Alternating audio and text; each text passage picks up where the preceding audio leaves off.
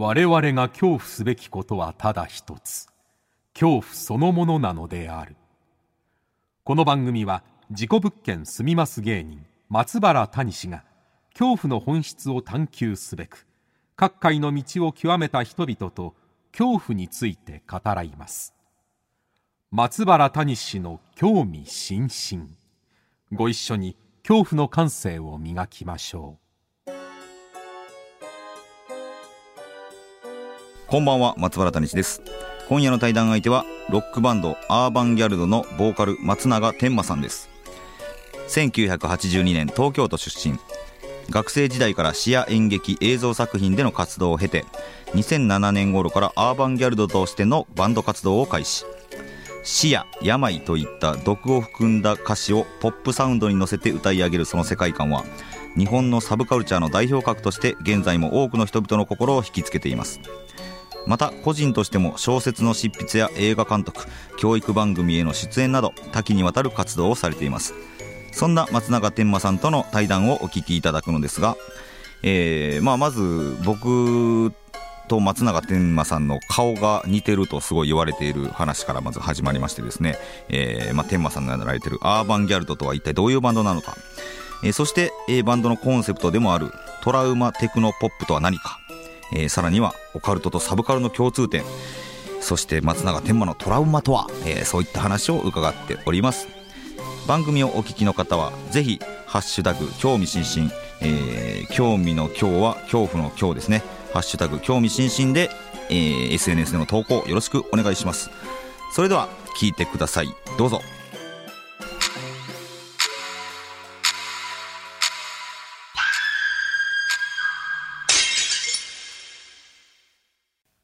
さあ本日はアーバンギャルドのボーカル松永天馬さんにお越しいただきました。よろしくお願いします。病気の皆さん、こんばんは、松永天馬です。ちょっと待ってください。ありがとうございます。ごめんなさい谷さん、お久しぶりです。お久しぶりです。谷さん、相変わらずの、その独特な柄のシャツと、相変わらずのその髪型、ああ。どのようにあの、キープされてるんですか？髪型はストッパーとかをかけてるんですか？髪型ですか？はい。髪型は僕地毛ですね地毛でそんなに、櫛で解くだけですごいですね。これになります。え僕は、天馬さんははい。あの、はい、谷さんにあの似てるとよく言われがちのはい。松永なんですが、はい。あの最近40代になって、はい。生まれて初めてあの宿毛矯正をしました。ストッパーを当てたということですかじゃそうですね、そしたら、あのちょっと癖っ気だったのが、さらっとなって、あ。あの朝、アイロンいらずでとても助かってます。今40にしてさらげになったんですか？40にして、ちょっと挑戦してみたんですよね、でもしばらくすると、また元に戻るんですよね、だからあ谷さん、それは羨ましいですけどね。だから僕はあの母親がすごいパーマなんですけど、はい。僕天然パーマや思ってたらストッパーすぎてパーマを当ててたらしいんですよ。ストストストッパーというかストレートすぎて？はいはいはい、ストレートすぎて。ちょっと違和感があるぐらいストレートすぎてってことですね。そうなんですよ。あの昔の写真見たらあのトワエモアみたいなあす感じごのいですね。小野陽子のあのタラってなってる時みたいな。あーもうヒッピーの人みたいな。本当にね。なるほどなるほど。そうです。そんなあのあと谷さんにもう一つ質問してもいいですか？あ何ですか？あの僕この間あの桐島聡容疑者が捕まったじゃないですか。めっちゃ言われるんですよそれ。であの僕あの似てるって前から言われてて。言われ言われてました？前から言われてて、はいはい。でそのことについてツイートしたらですねめちゃめちゃバズってフォロワーが1000人増えた。あすげえ。何だったんだっていう感じなんですけど、はい。谷さんはそういうことはありましたか、最近？いやめちゃくちゃ言われますよ。その松原谷氏かと思ったみたいなのはすごい言われますあの 容疑者でややっぱり、だから基本的にちょっと長髪の眼鏡の、なんかちょっと変質者チックの男性はみんなそう言われてしまうね。そうなんですそうなんです。であのー全然違いますからね。あの骨格とか。よくよく見るとね、はい。だ谷さんと僕もよくよく見ると骨格とか、なんか身長とか結構違いますけどねっていうところですよね、全然違う、うん、僕丸顔で天馬さんはどちらかといえば面長な感じなんで。あそうなんです、大長ですよ、僕は。でそうなんですよ。でこれがなぜ似てる松永天馬と松原谷氏が似てるってこう言われ出したのがはあの漫画本ですね僕の。あそうそう事故物件の漫画本が出てそのもう懐かしい。34年5年前ぐらいかな。の時にあのー小学館の方から漫画本が出て「えーゼロから始める事故物件生活」っていう漫画があって、うん。それのあの キャラクターが僕むちゃくちゃイケメンに描いていただいててそれが、その表紙がもう天馬さんにそっくり私に似ていたといそう。うちょっとあのなんかイケメンなんてめっそうもございませんが そこから。すごいそういう似方なんですよね。だからちょっとこうなんていうか屈折した屈折した似方だったんですよね我々は。そうそうそう。でまあそのきっかけで一緒にイベントをさせてもらえることになって。そうなんですよ。あの交流が始まって、はい。俺がお前でお前が俺でみたいなタイトルでね。そんなタイトルやったな。ドッペルゲンガー対談をさせていただいたんですよね。そうですどっちかが消えるんじゃないかっていうの。鏡を見た瞬間にとか言ってね、はいはい。いやそしたら、あまあそんな感じで。のーその階段好きというかそういうなんていうのかな事故物件とか興味あるような女性たちがはい。あのーもともとアーバンギャルドのファンの方多かったりとかやっぱりあの基本的にあの根が暗い音楽をやってるので、そう。やっぱ事故物件とかご興味があるあの女性たちもうん根が暗い方が多分多いんじゃないのかなっては思うんですけど、だ今日はだからそのアーバンギャルドはい、と、まあ、アーバンギャルドを好きな人たちとオカルトのなんか共通するものがあるんじゃないかっていうのをねちょっと探りたいなとも思っとやっぱりあの見えないものを見ようとしてるっていうところで共ああ通すげえバンプオブチキンみたいですね。はい、見えないものを見ようとして、望遠鏡を覗いてるわけではなくて、なくて。なくて、我々は幽霊を見てるのかもしれないんですけども、あはい、見えないものを見ようとして、見えないものを見ようと何を見てるのかっていうね。なあいや、はい。そうなんですよ。なそのなんか本質的なものじゃないですか。このなぜこの眼鏡おかっぱはいを好きになる女性っていうのが、はいオカルトとかにもちょっと精通してたりするのかっていうのはなんか、まあ、あねるでしょうね。フェフェチとか、まあ、壁、壁ですね。壁今の言葉で言う、壁ですね。ああもうフェチも古いですか？フェチというか、壁ですね。壁の方ってことですねだからやっぱりちょっと事故物件好きもやっぱ壁、壁なのかもしれないですよね。事故物件好きは壁かもしれないなうん。あーななんでしょうねまあその何年か前から大島テルっていうサイトがあって、はいはいはい、事故物件サイト。事故物件サイトがあって、まあ、そこからなんか事故物件っていうものを遠ざけていたものが、うんなんかぐいっと認識されたっていう感じがあっていやちょっと僕は天馬さんにも聞きたいんですけど、なんかサブカルチャーというもの？サブカル、そうですね。あだから谷さんも僕も多分、やっぱりサブカルどっぷりな青春時代を送ったとは思うんですよね。はいはいはいはいらその辺からちょっと掘り進めていくと、いいんじゃないかなと思いますけどね。事故物件がサブカルチャーになったような気がするんですよね。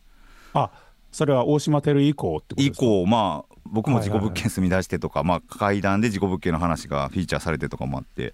でも確かになんかうん。トークイベントとかで本当階段をエンタメにするって言ったらあれですけど、はいはい。階段をエンタメとして見せるイベントが本当に最近、あ。あの大きい会場だけじゃなくて小さい会場も含めはい。てすごい増えたなってやっぱそれは天馬さんもお気づきですか？僕も感じますね。だからあのロフトプラスワンとかね、うん。まあ大阪でいうとロフトウエストとかあるじゃないですか。はいはいはい。トーク箱のスケジュールとかを見るわけですよ。うん僕もやっぱロフト芸人なんで、もうそう見てると、そう。見てるとやっぱりあの階段トークイベントとか、はいはい。あるいはあの階段同士を戦わせてどっちの方が面白かったかみたいな階段 M1 グランプリみたいな、はいはいはい。なんていうんですかね、面白かったかじゃない、怖かったか。怖かったのを競うとかね。どっちの方が怖かったかみたいな階段、階段でやる M1 グランプリみたいなものとかも増えてきてたりするじゃないですか。やっぱもうそこもちゃんとチェックしてるんですよ。入ってくるねすごい世界だなと思って、だから階段がエンタメになるって、はい。やっぱりだから、人は笑いたいとか、感動したい、泣きたいとか、いい気持ちになりたいっていう、はいはい。そういうなんか快楽をエンタメで追求してる中で、怖い気持ちになりたいっていうのもエンタメになる、快楽になるんだなって思ったんですよ。はいはいはいはいはいはい。はい確かにな。だからそのカタルシスじゃないですけれどもそう。いうものを怖さを求めてる。はあ。いやそうなんですよ。まあまあその怖いっていうのがエンタメになるっていうのも含めてなんですけど、このはアーバンギャルドというバンドですよ、はい。これ、はい。もしかしたら初めてアーバンギャルドって何ぞやっていう方もねいらっしゃると思うんではい。ちょっとこのご自身からどういうコンセプトでどういうまあバはい。ンドというのか、表現集団なのかちょっとそうですね。説明していただいていいですか？はい、えー、我々アーバンギャルドはですね、2007年頃に活動を開始しまして、はい。当時、えーとそうですね、あのミクシーで メンバーに声を、あの浜崎容子さんという関西にいた女性にお声掛けをして、私が浜崎さんに会いに行って、うん。でまあ、浜崎さんは実は4代目のボーカルなんですけど、そそこから、そこから、うん。なんかもうデビューというか、そこでようやくアルバムを作れて、あの世に全国流通、いわゆるインディーズデビューができるようになってみたいな感じで流れが始まるんですけど。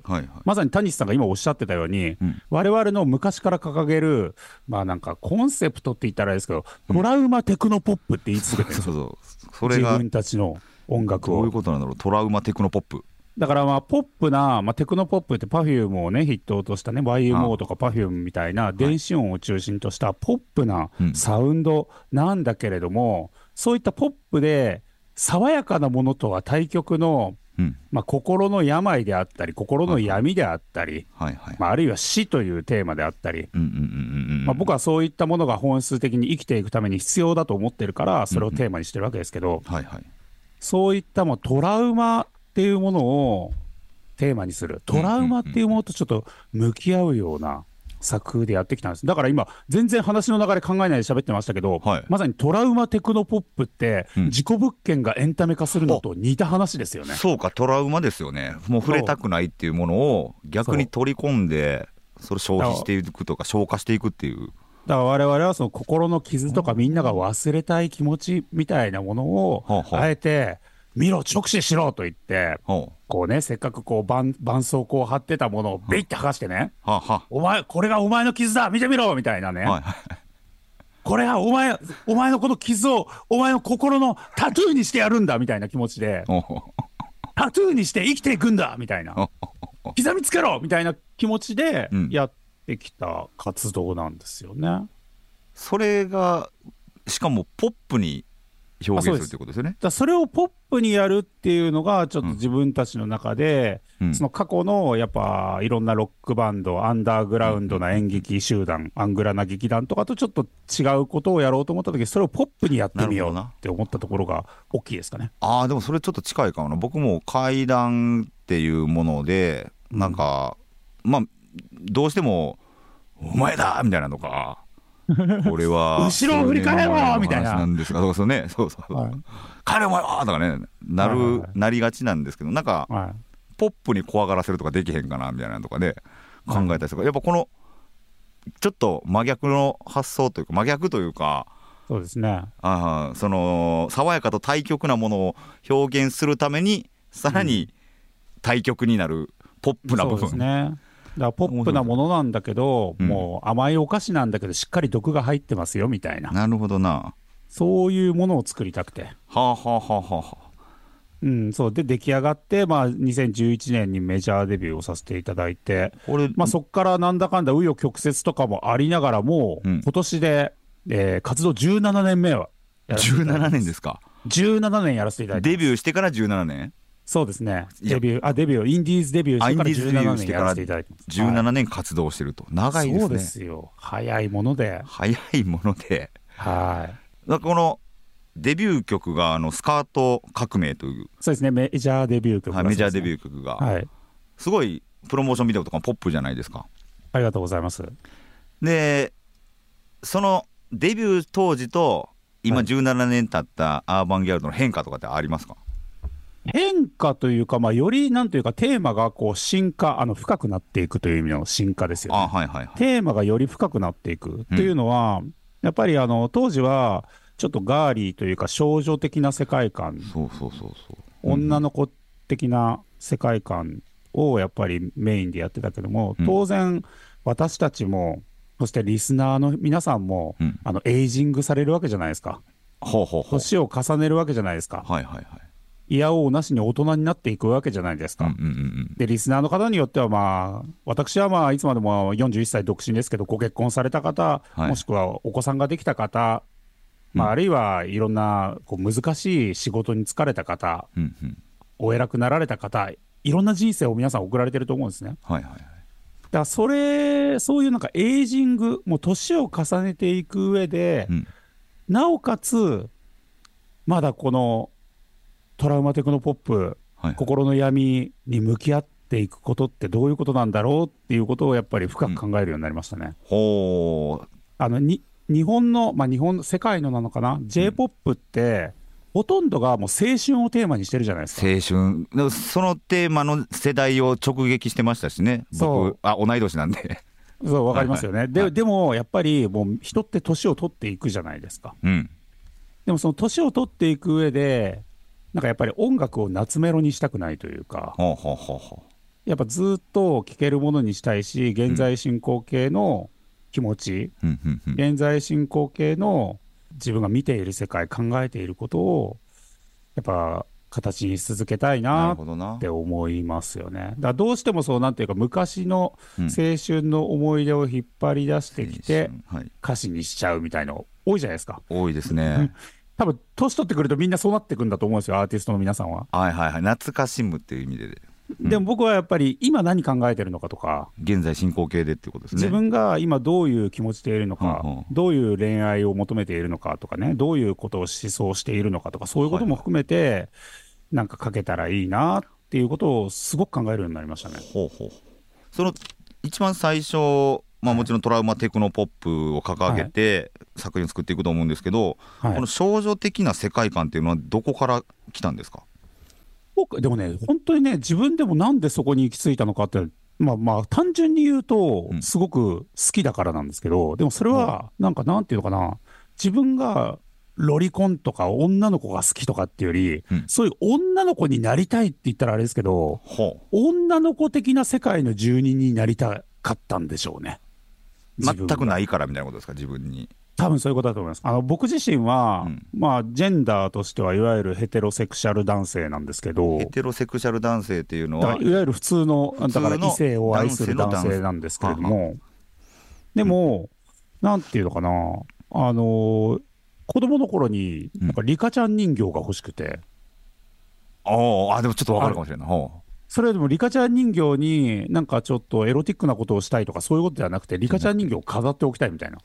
ううんうんうん。うん31のアイスクリームのリカちゃん人形？はいはい。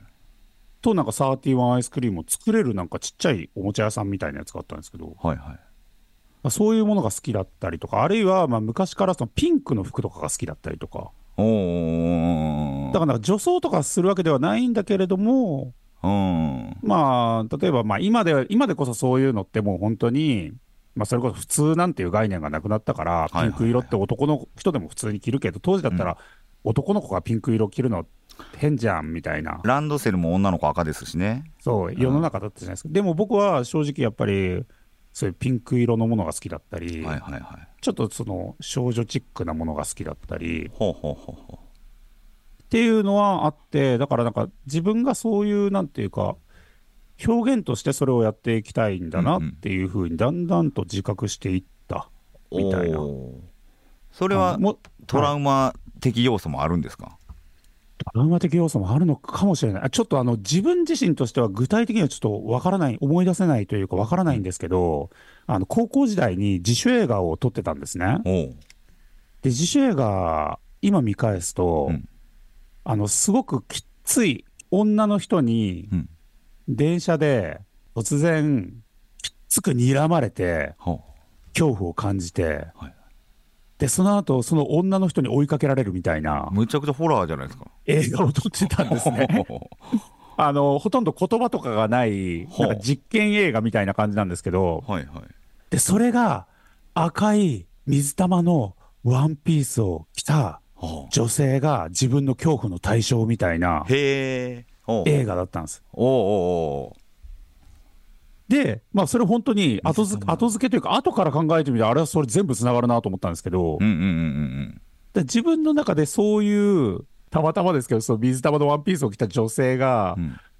畏怖の対象でもあり、はい。崇拝の対象でもあり、ほうほ神でもあり、天使でもあり、悪魔でもありみたいな 感じだったのかなう無意識だったけどバチンってなったわけですね。そう。ほあ。のだからアーバンギャルドってうん。自分の好きなものをとにかく詰め込んでたね、やっぱ好きな音楽、例えば筋肉少女隊とか好きだから筋肉少女隊みたいな曲をやりたいなとか、うんうんうんムーンライダーズっていうバンドも好きだからそういうものやりたいなとか、ピチカート5も好きだからとか、いろんな自分の好きなものうん。好きな美しいと思う美的なものってのを詰め込んでったんだけど結果的に今思うともう全部そこつながってたなみたいな。ほうほうほうほだからまあ女の人が怖いんですかね。何なんでしょうね。う 無意識か無意識で。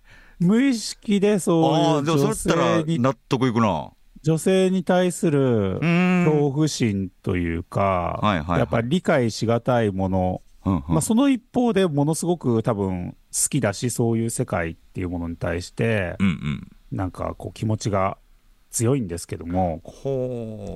でも多分それその一方で女性に対していいろんないろんな気持ちがあるので。はいはいはいだから一番最初のその浜崎容子さんが入って一番最初の MV 一番最初に出した曲が「セーラー服を脱がないで」っていうあ曲なんですけあど、はい。もう冒頭で浜崎容子さんがはい突然川べりのね河川敷の桜舞い散る小道でねうん浜崎さんがこう足の間から血を流してキューピー人形を産んでしまうんですよ。でそのキューピー人形が巨大化して浜崎さんを追いかけてくるんですね。おおで最後その河川敷で巨大なキューピーの着ぐるみと浜崎さんが血まみれになりながら刀で切りつけ合って お互いあの討ち死にして終わるっていうその歌詞の内容とはまた別ですよねこの。歌詞の内容とは全然、あ歌詞の内容はだから先生に対して告白する女の子の歌なんです。ようんうんうん。で最初その先生に告白するシーン、まあ、僕は先生を演じてるんですけど、先生に告白するシーンから始まって、うん。最終的にはそういう話になっちゃう。だからなんかこれもまあ別に歌詞がそういう歌詞であったりとか別に特にこういうストーリーでとかっていうよりこうイメージを連鎖させて作っていったんですけどほやっぱり今考えるといろいろとつながるものがあうるなって思いますよね。そういう意味はなんかトラウマっていうのがトラウマつながっていくような気がするな。ね。なるほどな。そのまああのアーバンギャルドを始めるまでのそのはい。天馬少年からまあ青年期っていうのが、他にもなんか影響を受けたものとかあるんですか？影響はでもねとにかくやっぱりね兄と姉がですね、うん。いるんですけどはい。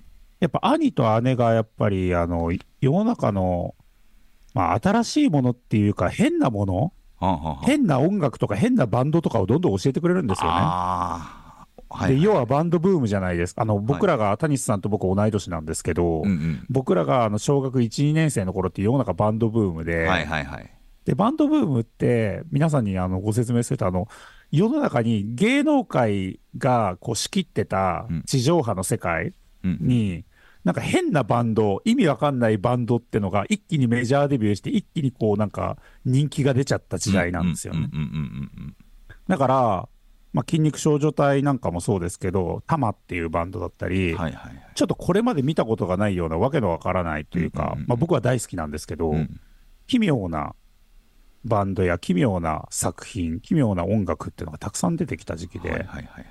で兄や姉がそういうことを教えてくれるんですよね。うんうんうんうん。だから小学生の頃から筋肉少女隊とか聞くようになっちゃって。はいはいはいでそういうだからなんていうのかな。ちょっと今考えると、まあ、サブカルであったり、まあ、変なもの。っていうものがもう好きになっちゃう。そういう癖を植え付けられてしまったんですよね。いはいはいはいだから今までこの番組でいろいろ出ていただいた方になんでそんな怖い怖い話好きになったんですかって聞いたら、うん。あなたの知らない世界だったりとかあその義母愛子さんだったりとかなんかやっぱ幼少期にあはい、もうそれを植え付けられてたっていう方がすごい多いんですけどあの世にも奇妙な物語とかいろいろありましたよね。で確かにその平成の初期って、まあ、そういうなんだろう今までにないものっていうのがバンバン出だした。うん、ちょっと変わった今の歌謡曲っていうのとはまた違う違う感じがですよね。出てきたのをまたすごい当時の青少年たちが影響を受ける土壌があったっていうのはうん、そうですね。また早いですよね。その小学校小学生からっていうのは。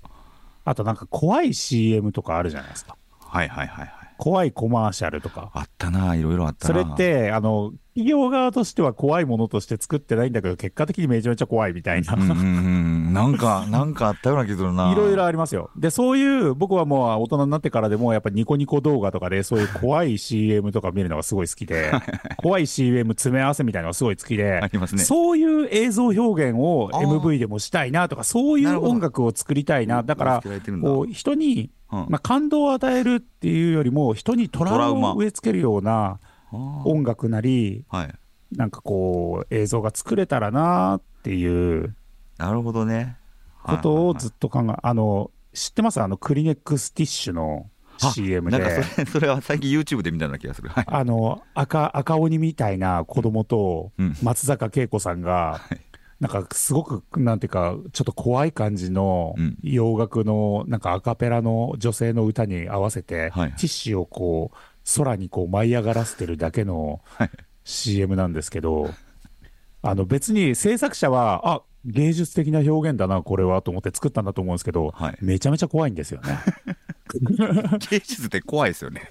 しかもあれがなんかお茶の間に突然、はいはい。何の説明もなしに流れてきたら、うんうんえ、自分はこれ何を見てしまったんだろうみたいな、都市伝説みたいな感じですよね。はい何見ちゃったんだろう、これ。確かにな。そういうものは昔から好きでしたね。なるほどな。うん幽霊とかどうやったんですか？怖い話とかは。幽霊、幽霊はないんですけど、うんただなんか、あの、子供の頃に、ちょっと毎日宿題をうん何時にやらなきゃとか、はいはい。ピアノを習ってたんですけど、ほうほピアノを6時半から7時まで30分やらなきゃとか、う。うんうんうん。でそういうことをなんかちゃんとやらなきゃみたいな気持ちが自分の中で強くなってって、はいはい。でピアノを練習をしてるときに、ちょっとよそ見とかをしたら、うんああ、よそ見をしちゃったから、1分練習時間を増やさなきゃとかややってたんですよ。あかるわ。で、それって今の言葉で言うと多分強迫神経症なんですね。ほう。最近タレントのとか俳優の方が強迫神経症になりましたとかいうとあります話題になるけど、はいね多分今で言うとしくも強迫神経症に軽くなってたんじゃないかなと思うんですけど、あ、でもわかるわ。僕、習字でやってて、それを同じような感じにななりました。はいはいいちょっと1ミリでもなんか羽がずれたら、ああ、もう、やり直しやみたいなやり直さなきゃみたいな あのあるじゃないですか子供って自分の中で法則性作って道の道のなんか1メートル間隔で歩かなきゃみたいあな わかる。はいはい。白いとこだけ模様踏まなきゃみたいな模様がこう道にある模様を1メートル間隔で踏まなきゃみたいなとか、うんでそういうのでもうピアノをやっててはい。でなんか椅子を同じこう高さでやらなきゃとかいろいろやってたらどうでもいいんですよね、それ。うん。ある日母親があの社会科の教師だったんですけどほ何の気なしにんピアノの右下に本棚みたいので本をこう並べててう。はいはい。でそこの本の一番端っこにうん。あの広島の原爆についての絵本みたいのがあったんですね。怖いよな。うん。でそれが結構まあなんていうかやっぱり怖いじゃないですか、はいはいはい絵とかがもちろんあのすごく大事な真面目な本なんだけど、うん。だそれをなんかピアノをやってる最中に目に入ってくるんですよ。うんうん。で、目に入ってきて、ああ、目に入ってくるみたいな。で、目、あ、見ちゃった、また1分増やさなきゃみたいな。あで、そういう無限地獄に突入するみたいな。そういうことがありましたねー。それは、まあ、なんだろうな、もう本人だけの問題やから、誰、解決できないですもんね。解決できない。だから、自分の中でなんか知らないけど、子供の頃はそういうなんかちょっと神経質になりすぎてた。あで、その神経質な自分に縛られてて、はい。まあその、あの、絵本の話はまあ一例ですけど、なんかこう自分が常にこうピリピリしてた時があったなーって今考えると思いますよ。いやなるほどなでも分かるな子供の時ってなんかえも言えぬなななんていうんだろう恐怖っていうのかな。そうですね。ありましたもんね。だからなんか自分の中で勝手に決めた法則性とか、うんうん。要するにもう自分、自分宗教ですよね。自分教ですよね。はいはい。自分教の中の、ルールなんかこう、ルールに背いたことをしたら、うん。なんか恐ろしいことが起きるんじゃない？あとなんか、今思い出したんですけど、おうお寝る前にうはい家族とか友達とか、うん。自分の大切な人の顔を思い浮かべないと、はい。その人たちに何か起きるんじゃないかみたいなことにとらわれた時期もあり。勝手に自分で作っちゃったルールですね勝手に自分で。だ僕は、まあ、はい。昔から今でも、なんかこう幽霊とかそういうものの類は一切信じてないんですけども、うんうん。ただ、自分の中のそういう謎の思い込みみたいなものはうん、強かったですし、今も強いのかもしれないですよね。はあはあはあはあだからなんか、あの、ライブをやる前に、はい。必ずメンバーに背中ドンって叩いてもらうんですよ。ああで、それやらないと、ライブが失敗するような気がするんですよ。まあ験担ぎですよね。超ポジティブな言葉で言うと験担ぎなんですけど、はい。でもなんかやっぱりそれもなんかちょっと神経症的な部分なのかなとか、でもそれをやらなかったらあやらなかったから良くなかったんだってなっちゃうっていう。だからライブの日にこの、このパンツ履いた方がいいんじゃないかなとかないですか？験担ぎあ谷さん、例えば大きいホールで階段をやるときに、あはい。今日はもうこのパンツを履いて明日出ないとちょっと失敗するんちゃうかなとか思うときないですか？それでもどっかで乗り越えたんですよ。どこやったかな？あでもそれこそ事故物件で乗り越えたんかもしれない。そのあ事故物件まではそういう自分の中でこうしないと寝れないとか、うんとかはこうしないとうまくいかないみたいな。あったような気がするんですけどその幽霊が出るって言われてる物件に住めるわけがないを住めたんですよ、はい。はい。はい。だからその時にまあ自分の中の、まあ、トラウマでもないんだけどなんかはい。タブーを壊したみたいなのはああったかもなーっていうのを今思いましたねあと最近だと、うん僕はあの鼻がもういつも息苦しい気がするんですけど、はい これ単純に鼻が詰まってるだけかもしれないですけど、息苦しい気がするんですね。あ息ができないあ健康体ですよ。息苦しい気がするんですね。うんで、寝る前にあのノーズミントって言って、こうあの、ああシュッシュッあの最近、ドン・キホーテとかでも売ってるから、タイとかで売ってるあの鼻の通りを良くするミントのやつあるじゃないですか。はいはいはいあれスースーしないとうん寝れないんですよね。あれスースーしないと、ものすごくなんかい、あ寝れない、寝れない、寝れないみたいな気持ちになっちゃうんですよね。ないですか、そういうの？それもななくななくなったかな？なんかしとかないといけない。もしかしたら僕は事故物件がその荒領事ですか？はい。になったような気がするかもしれないなんかそうん。大人になったのかもしれないですねそれで考えたら。例えば、あの、夜寝れないんじゃないか恐怖みたいのってないですか？僕ね夜寝たくあでも夜寝たくない恐怖があります。あ、寝たくないんですか？だから寝ようと思って寝たことがないんですよほぼ。え？寝たくない。寝たら明日になっちゃうっていう恐怖。え？明日が来てほしくないでとでも、それ寝たくないと思ったら寝ないでしょ？で頑張るんですけどいつの間にか寝てるがもう40年続いてますね。え、でも、例えば、谷さんとかも、収録とかで朝早いとかあるじゃないですか。はいあるいは僕はまあライブの日にやっぱりちゃんと寝ないとパフォーマンスに絶対響くんですよ。うんうんうん声が出なくなったりとか、もの、もうな MC が飛んじゃったりとか、だそういうのが絶対出てくるから、やっぱちゃんと睡眠を取りたい。うん。あるいは明日の朝の現場遅刻しないかものすごく不安みたいので寝れなくなったりします。あわかります。寝れなくなりますねそれどう、どうし、どうします？寝ないで起きておこうって思うんですよあそれはもうすごく、あの、若い人の発想ですよね。全然大人になってない20代の芸人の発想ですよね。で結果寝てしまっててはい。でも幸いギリギリ起きれたりするんですよね遅刻とかしないですか？いやよくしますよまあでもあするんだ。減りましたけどはい。うんななんだろうほんまにやってもたっていうのは減ったけどでもよくしてましたねそれでだから僕は、まあ、昔から本当に若い頃働いてた時とか、あいわゆるあの会社とかで働いてた時からもそうですけど、うん。朝、翌日遅刻しないか心配。い、やわかります。それうん。ちゃんと寝なきゃ、でも寝れない、うん。うわーみたいなのは、それだからその神経症的なものの流れの一種なのかもしれないですけど、確かにな。あだから乗り越えるものもあれば全然乗り越えれてないものもいっぱい あるんだろうし。天馬さんはだほぼもうそれが続いてるってことですよねだからなんか僕は怖いっていうのとはちょっと違うかもしれないですけどい、やでも怖いいつもピリピリしてるんですよね。いつもピリついてるんですよ、治ね。らないんですねそれって治らないだかあら、なんかたまに自分の叫び声で目が覚めたりすることあるんですよ。わーとか言って。おお、びっくりした。ホみたいなラーやそれあと、あのー夢がうん。締め切りに追われる夢とか、ああ遅刻する夢、はいはいはい。ライブの直前なのに歌詞を覚えてない夢。そういうなんか、何々なのにできてない系の夢ばっかりですね。もうずっと戦ってるんですね。ざずっとそういうなんか、恐怖と。締め切り的なものとか、うん。遅刻みたいなものとかが怖いな。うんうんうんなるほど。いやでもそれは怖い。うん。幽霊より怖いかもしれないもしかしたら。な、何を焦ってんでしょうね？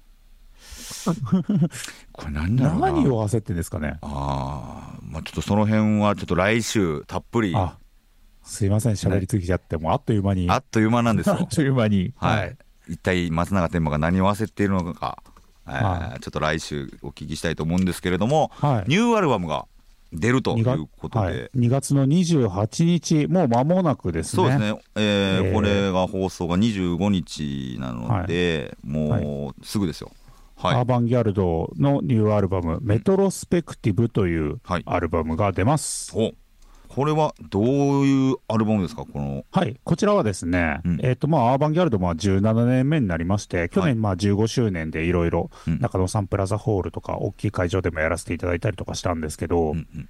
ちょっと自分たちがじゃあ新たにもうやっていくにあたってどうしようって思った時に、はい。やっぱ自分たちのこうアンダーグラウンド精神みたいなものを見つめ直そうと思ったんですよね。うんうんうん。自分たちはアングラ精神を見つめ直そうと思って、アングラ？なるほど、地下だと思って、こう地下鉄、メトロだと思って、それで地下鉄なんだ。で、自分たちのアンダーグラウンドな精神を解雇しようっていうことで、メトロとレトロスペクティブという解雇するという言葉をかけて、メトロスペクティブだっつっそういうてことか。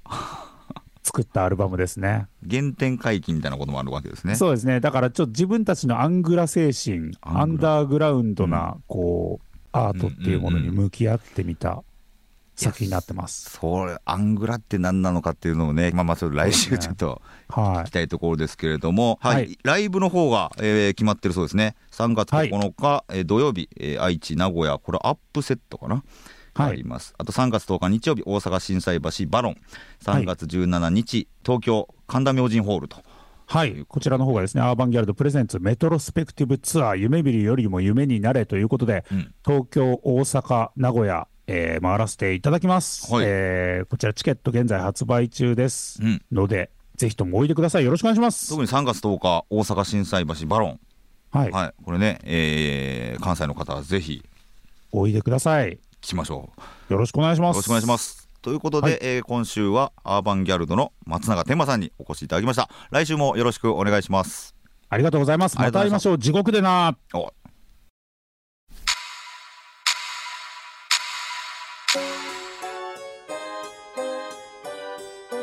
はい、いかがでしたでしょうか？えー、面白いですね。ちょっと松永天馬さん、まだまだ深掘り、えーしたいところですけれども、ま、めちゃくちゃ喋りますね。来週も、えーたっぷり喋ってくれておりますのでね、えーぜひとも皆さんは恐怖の感性を磨いてお待ちください。この番組は茶屋町会談公式 YouTube チャンネルとポッドキャストでの配信もしています。